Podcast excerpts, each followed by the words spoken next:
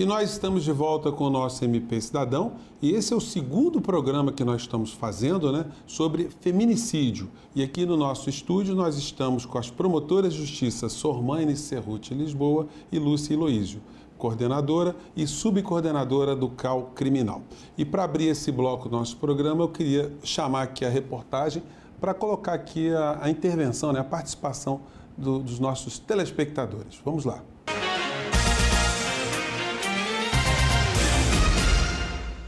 Bom, a minha dúvida é o seguinte: a pessoa que está respondendo o processo, que está sendo acusado, é, ela pode entrar com habeas corpus, ela pode é, responder esse processo em liberdade, porque no caso ela está sendo uma, uma ameaça para a vítima, né? Ela tá, acaba sendo um perigo para a vítima. Então ela pode acompanhar, responder esse processo em liberdade, sim ou não?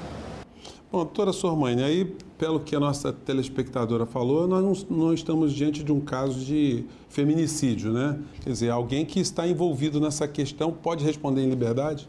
Acho que ela perguntou o contexto de violência doméstica, podendo chegar até um feminicídio tentado, digamos assim, porque a vítima estava viva no exemplo dela. A gente tem que separar algumas coisas. A gente tem algumas medidas protetivas que podem trazer alguma segurança para a vítima, tal como o acusado ser proibido de se aproximar dela, dos familiares, ou ter contato com ela por qualquer meio, inclusive por telefone, por mensagens, e a prisão em si, que seria, no caso, uma prisão cautelar, que é uma prisão que decorre ainda da necessidade de segregação durante o processo, antes de uma condenação definitiva. Porque ela pergunta, ele poderia ter um habeas corpus, ou seja, ele poderia ficar solto?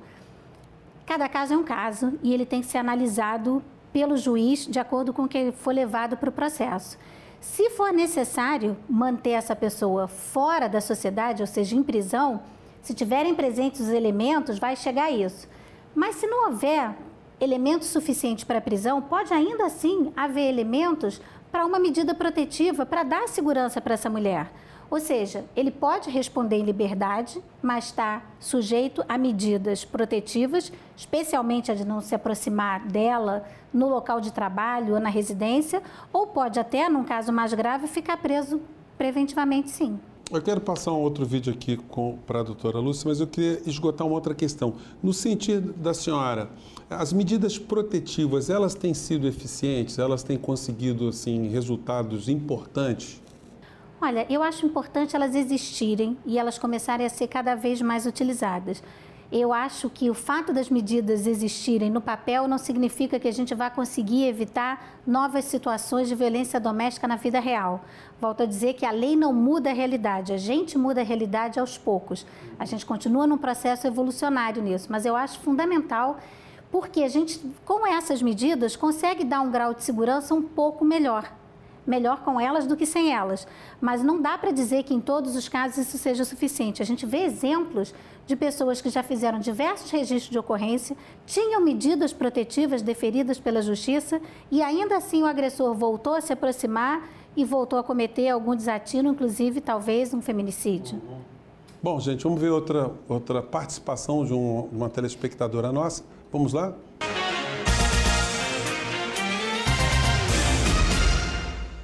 Queria saber se após pedir o boletim de ocorrência, se eu estiver sofrendo algum tipo de ameaça, eu posso acompanhar o pedido de ordem de restrição? Ele acontece de uma forma rápida ou é um processo demorado?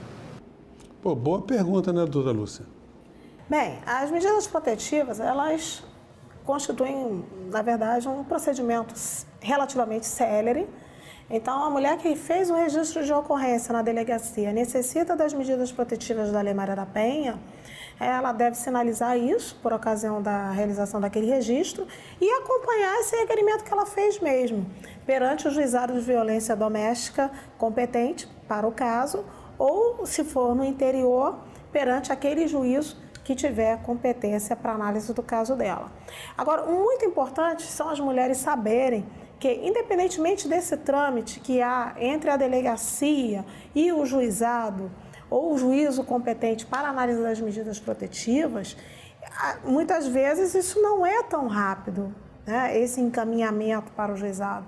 A mulher precisa ter consciência e saber, conhecer, na verdade, que ela mesma também pode se antecipar esse trâmite e levar isso para dar entrada no juizado, Muitas vezes ela pode ter algum tipo de dificuldade. Se tiver, lembrar que existe a figura do promotor de justiça, que pode auxiliá-la é, no requerimento de medidas protetivas também. Isso é importante ela saber. E aqui no, no estado do Rio de Janeiro, em algumas comarcas, já se trabalha com o protocolo violeta que é o protocolo efetivamente sério em que a mulher acaba de fazer o registro, requerer medidas protetivas e no mesmo dia esse requerimento já chega no juizado para o juiz analisar. Então, os locais que já trabalham com o protocolo violeta, isso é bem rápido, bem, bem tranquilo. Uhum. Agora, naqueles outros em que não trabalha, havendo a urgência, a mulher não hesite em aguardar em casa, por favor. Uhum. É, reúna as cópias do registro de ocorrência, dos seus pedidos de protetivas e se dirija até o juízo competente é, para análise das medidas protetivas. Qualquer dificuldade, lembrando que existe o Ministério Público, promotor de justiça, que atuará também perante aquele juizado ou aquele juízo. Doutora Sormaine, na sua experiência, as mulheres estão, estão se encorajando mais em, em buscar a, a, as entidades que, que defendem as mulheres de violência? Eu acho que sim, porque eu acho que a gente está tendo uma mudança de paradigma social. Antigamente as pessoas diziam que em briga de marido e mulher ninguém metia a colher. Agora a gente vive dizendo que as pessoas têm sim que prestar atenção no seu círculo familiar, no seu círculo de amizades, se tiver uma pessoa conhecida sofrendo uma situação de violência doméstica, já pode inclusive fazer um registro de ocorrência. Não precisa ser mais a mulher a fazer.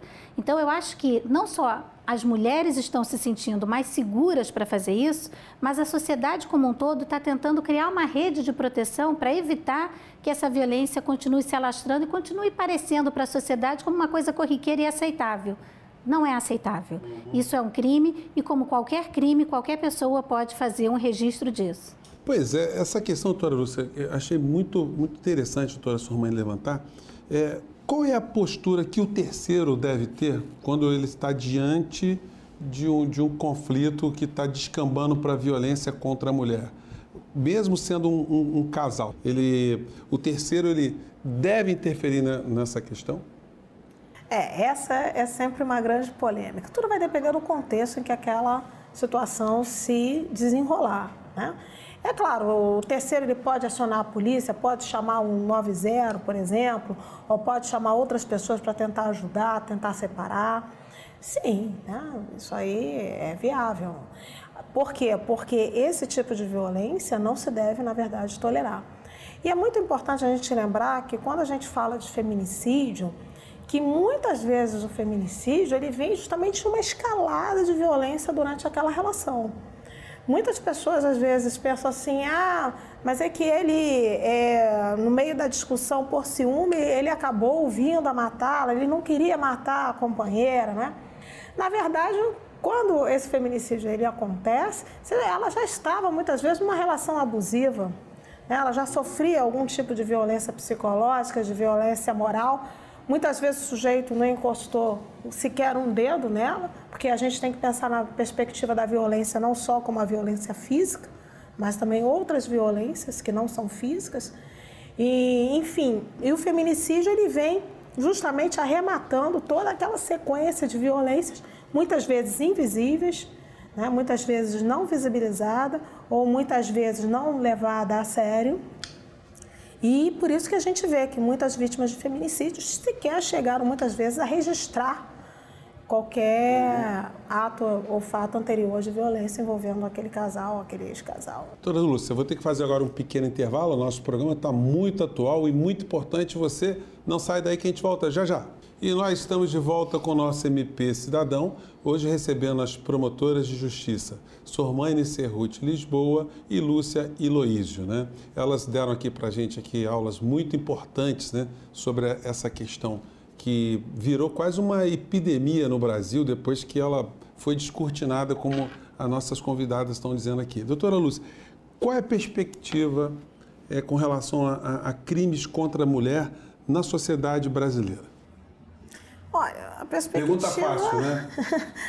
não é muito animadora, tá? Se a gente pensar que é, no sistema mesmo de proteção à mulher a gente observa uma redução de investimentos né, voltados aí para os sistemas de acolhimento dessas vítimas, Né? Então, a gente vê é, muitos serviços funcionando com quadro muito reduzido, né? quando não são incorporados, às vezes, em outros.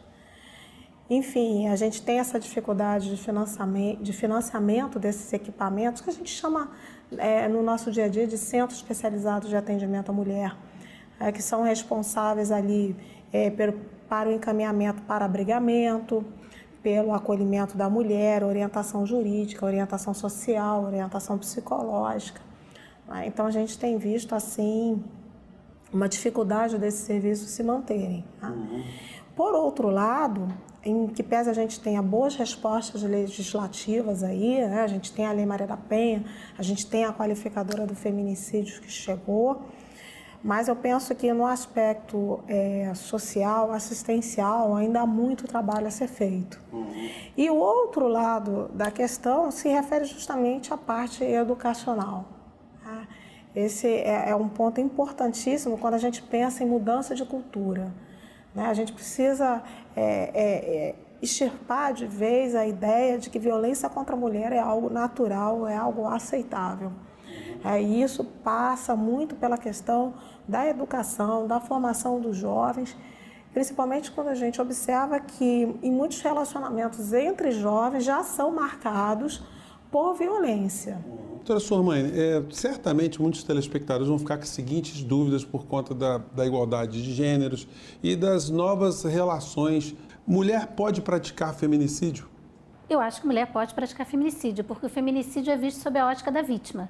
Então, se a mulher, dentro de um contexto de uma relação homossexual, ela foi vítima de violência doméstica, inclusive chegou a ser morta ou tentou-se isso, você pode falar no feminicídio uma tentativa de feminicídio. A ótica do feminicídio não é sob a ótica do autor, é sob a ótica da vítima. É, doutora Lúcia, e quando a vítima é, é, trans, por exemplo, como é que a legislação, como é que está tá se entendendo essa questão hoje? Então, há uma certa controvérsia, principalmente quando muitas vezes aquela mulher trans não realizou, vamos dizer assim, a cirurgia para alterar o seu sexo. Né? É, tem uns que admitem, tem outros que não. Tá? Mas, no modo geral, o que, que a gente entende? Né? Uma vez a mulher trans que sofre esse tipo de violência, em tese, a gente poderia pensar no enquadramento do feminicídio, né? se for diante, desse, diante de todo esse contexto. Mas a situação é controvertida, não é pacífica, e tem aqueles que admitem e outros que não admitem. Porque a lei fala em condição do sexo feminino. Mas, doutora Sormani, o ódio do, do agressor é, é, idêntico, né? Como é que a gente vai, vai ter um odiômetro, né? Difícil. Olha né? só, de qualquer forma é um crime. O que a gente não pode no direito penal é fazer analogia contra o acusado. Então, se a lei diz que tem que ser mulher, você pode querer mudar a lei para dizer que pode ser gênero feminino, que aceite trans. Mas dificilmente no direito penal você vai conseguir colocar aquilo só porque nos parece adequado. Não faz diferença, continua sendo um crime. Se não for feminicídio, ainda assim vai ser um homicídio qualificado. A gente não tinha a previsão de feminicídio antes e não era uma situação aceitável que o marido matasse a sua esposa. Então, que fique claro que não importa necessariamente se vai incidir nessa qualificadora do feminicídio. De qualquer forma, é um crime e deve ser punido pela lei penal. E com essa fala das nossas convidadas, infelizmente o MP Cidadão fica por aqui. Fica esse recado delas, né? A educação é um pilar muito importante para conter qualquer tipo de violência. Educação na escola e educação dentro da sua casa também. Então, procure sempre solucionar as coisas e dar com paradigma para seus filhos, para seus parentes, que se resolve as coisas sempre na, na base da civilidade, não na base da violência. Agradeço mais uma vez a presença das promotoras de justiça Sormane Cerruti Lisboa e Lúcia Eloísio, coordenadora e subcoordenadora do CAL Criminal, que estão aqui conosco no nosso MP Cidadão. E na semana que vem você pode acompanhar mais uma vez nosso MP Cidadão. Um grande abraço e até lá. Tchau.